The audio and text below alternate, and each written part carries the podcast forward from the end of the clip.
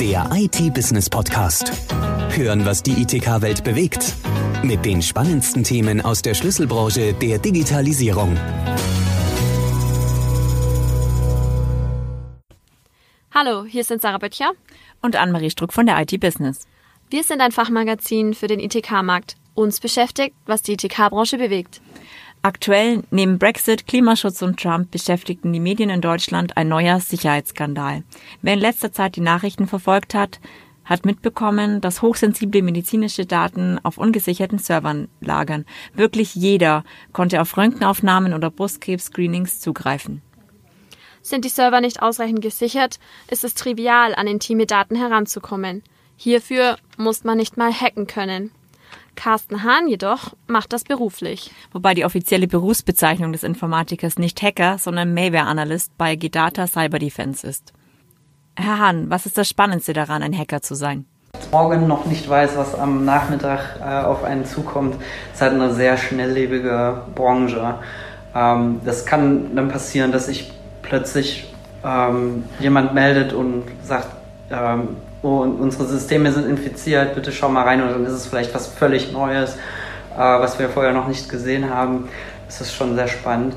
Und äh, ansonsten die Vielseitigkeit generell. Dadurch, dass ich kann mir jetzt nicht aussuchen, dass ich mir jetzt nur einen Typ von ähm, Malware angucke oder so, sondern ich muss mich auskennen mit .NET, ich muss mich auskennen mit Assembler, ich muss mich auskennen mit ähm, JavaScript, also mit, mit einer sehr breiten Palette an Technologien und das ist schon spannend. Also dann, man lernt nie aus. Gibt es einen Vorfall, bei dem Sie sagen, das war super spannend, weil? Ich fand WannaCry super spannend, ähm, weil das ja epidemische Auswirkungen hatte und ähm, die Twitter-Timeline war voll. Ich wurde dauernd angerufen, weil ich gerade in unserer Firma, sag ich mal, der Ransomware-Spezialistin, äh, wollten alle was von mir und ich bin kaum dazu gekommen, die eigentliche Arbeit zu machen, nämlich WannaCry zu analysieren.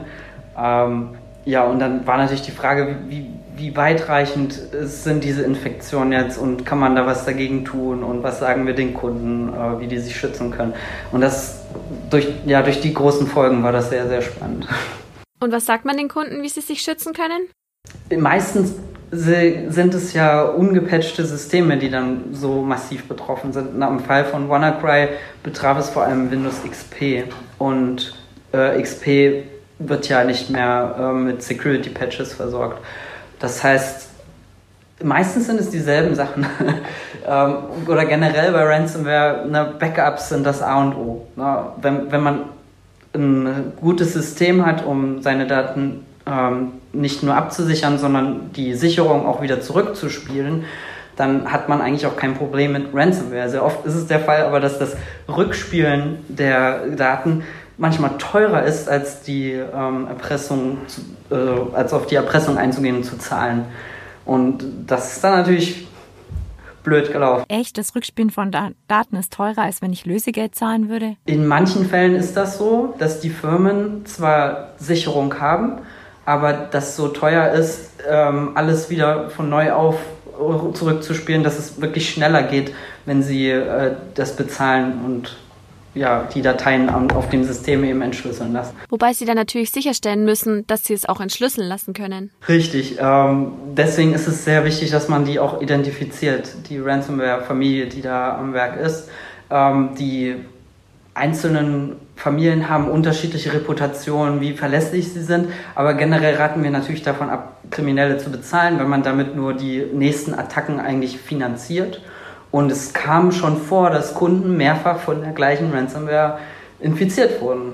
Und dann wäre das Rückspielen vielleicht doch besser gewesen und das Absichern natürlich auch von, von dem System.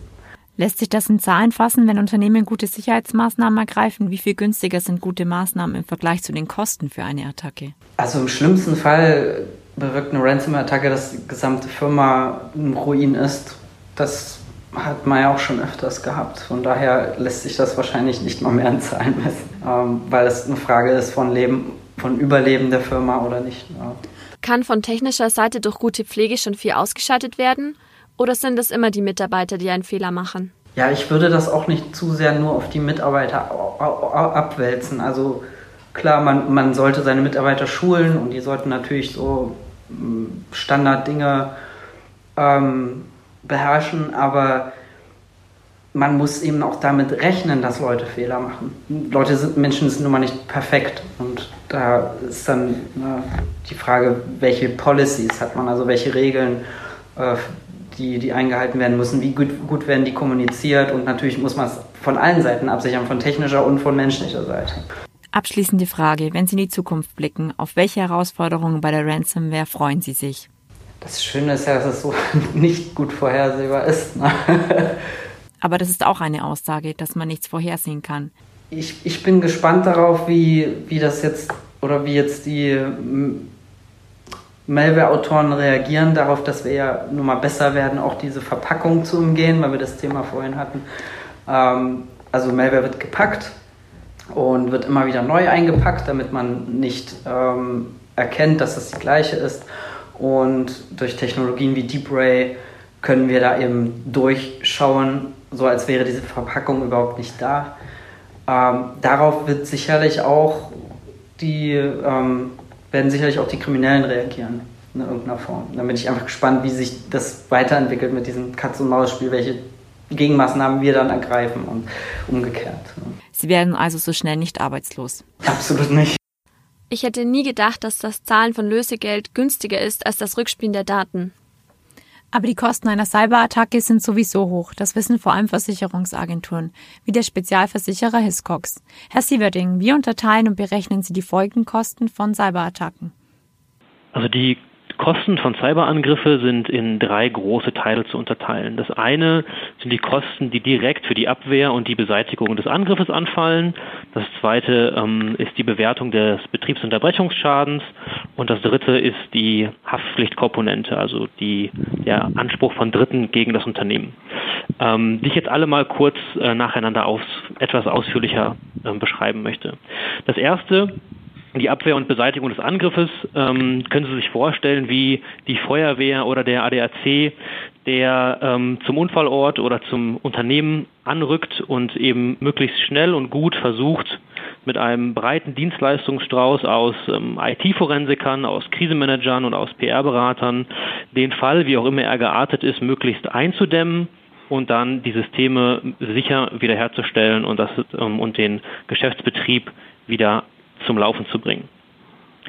Ähm, das ist Punkt eins, sind in erster Linie eigene Kosten, die dem Unternehmen so auch entstehen würden. Das zweite ist die Betriebsunterbrechung. Also man schaut sich an, welcher Ertragsausfallschaden ist im Nachhinein eigentlich durch diesen Cyberangriff passiert und der wird dann von der Versicherung kompensiert. Und das Dritte, wenn wir das Thema Datenmissbrauch, Datenschutzgrundverordnung haben, dass gegebenenfalls das Unternehmen sich mit Haftpflichtansprüchen ähm, ausgesetzt sieht, dass man da eben auch in die Abwehr und in die Befriedigung der, der Ansprüche gegen die Geschädigten geht. Wie haben sich diese Folgekosten eines Cyberangriffs für die geschädigten Unternehmen in den letzten Jahren entwickelt? Ähm, wir sehen da schon eine deutliche Entwicklung. Zwei grobe Entwicklungen, die ich auch gerne skizzieren möchte. Die erste Entwicklung ist, dass wir an sich eine steigende Frequenz sehen, also dass wir mehr Schadenfälle sehen, mehr Meldungen von Schäden. Und wir sehen aber auch eine steigende Komplexität.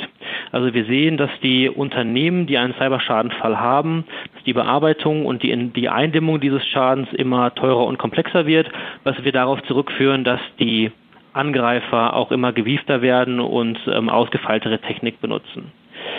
Ähm, wir führen einmal im Jahr eine Studie durch, die nennt sich Cyber Readiness Studie. Da befragen wir ganz viele mittelständische Unternehmen, wie sie die, die Cyberbedrohung wahrnehmen. Da wurde zum Beispiel 2017 ähm, angegeben, dass 48 Prozent der Unternehmen einen Cybervorfall hatten und jetzt letztes Jahr 2018 waren es schon 61 Prozent. Also auch da ähm, lässt sich dieser, diese Steigerung der Cybervorfälle deutlich skizzieren.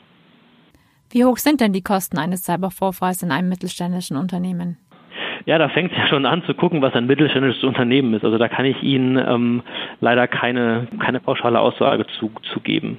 Ähm, ich kann Ihnen sagen, dass wir schon ein paar Fälle bearbeitet haben. Wir hatten ein ähm, mittelständisches Unternehmen der Digitalwirtschaft, die einen Schaden von bei uns drei Millionen Euro hatten. Drei Millionen Euro Schadensfall sind schon eine ganz schön große Hausnummer. Vor allem für kleine Unternehmen sind diese Kosten existenzgefährdend. Doch nicht nur das nötige Kleingeld stellt ein Problem dar, auch die passenden Fachkräfte zu finden ist schwer. Denn Spezialisten sind rar und kleine Unternehmen können sich beides nicht leisten. Eine mögliche Lösung bieten hier Managed Security Services.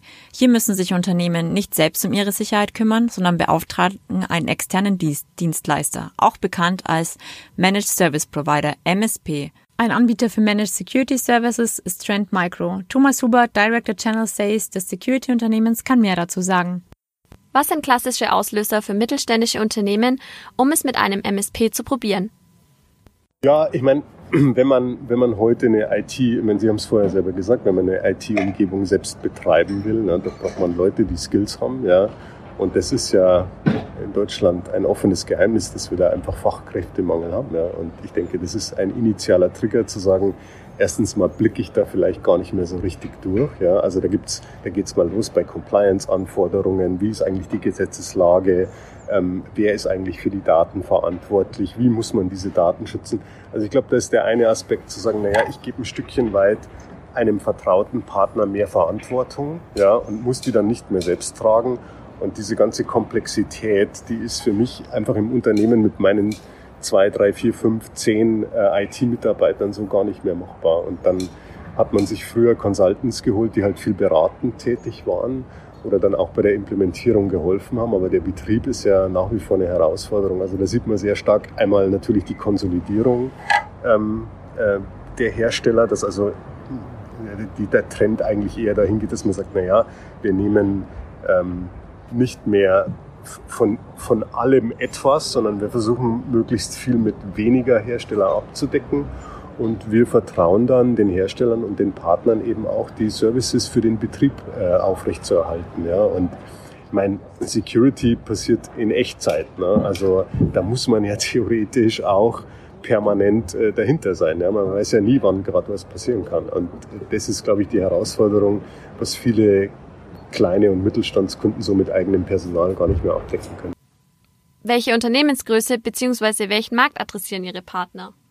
Also wenn man sich heute das anschaut, dann ist es in der Tat ähm, unterer bis gehobener Mittelstand. Da passiert relativ viel in diesem äh, Mittelstand und das sind so Unternehmen, das geht los bei 100 Mitarbeitern und geht dann irgendwann rauf, je nach Größe, so bis 3.000, 4.000 Mitarbeiter, was wir ja in Deutschland immer noch sehr, sehr stark als Mittelstand natürlich bezeichnen. Vermutlich ist es nicht nur der Fachkräftemangel, sondern auch die DSGVO, die die Endkunden in diese Richtung treibt, weil sie hoffen, dann auch rechtlich durch den Partner abgesichert zu sein. Also DSVGO, sag ich mal, ist ja nur ein Trigger, ein Framework, wo man das einfach alles mal formalisiert hat. Aber ich glaube, dass der Gesetzgeber da natürlich wie immer bei allem auch ein Stück weit hinterherhängt. Ja? Aber sagen wir mal, dann wirklich auch zu sagen, okay, wie sollen die Prozesse ausschauen und mit welcher Technologie kann ich das unterstützen und dann diese Komplexität zusammenzubringen, das ist sicher ein initialer Treiber. Ja?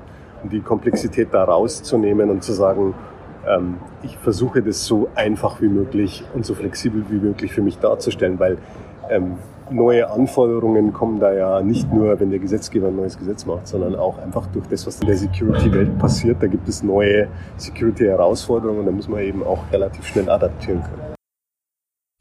Letztendlich wird es nie hundertprozentige Sicherheit geben. Ein paar Möglichkeiten gibt es dennoch, um sich vor Cyberangriffen zu schützen. Einmal regelmäßig Updates durchführen, die Netzwerk- und Internetverbindungen schützen und Endgeräte-Daten verschlüsseln. Außerdem starke Passwörter verwenden. Nicht 1, 2, 3, 4 oder Passwort. Aber auch sämtliche Zugriffe auf das Unternehmenswerk sichern, prüfen und beschränken. Und außerdem die Mitarbeiter sensibilisieren. Und in zwei Wochen gibt es weitere Tipps. Dieses Mal zum modernen Arbeitsplatz. Wir sprechen unter anderem mit einer Anwältin um rechtliche Bedingungen rund um Homeoffice und Coworking. Der IT-Business Podcast. Hören, was die ITK-Branche bewegt. Der Audiopool für die spannendsten Themen der größten Branche Deutschlands. Jetzt abonnieren auf Spotify, Soundcloud, YouTube, Deezer und iTunes.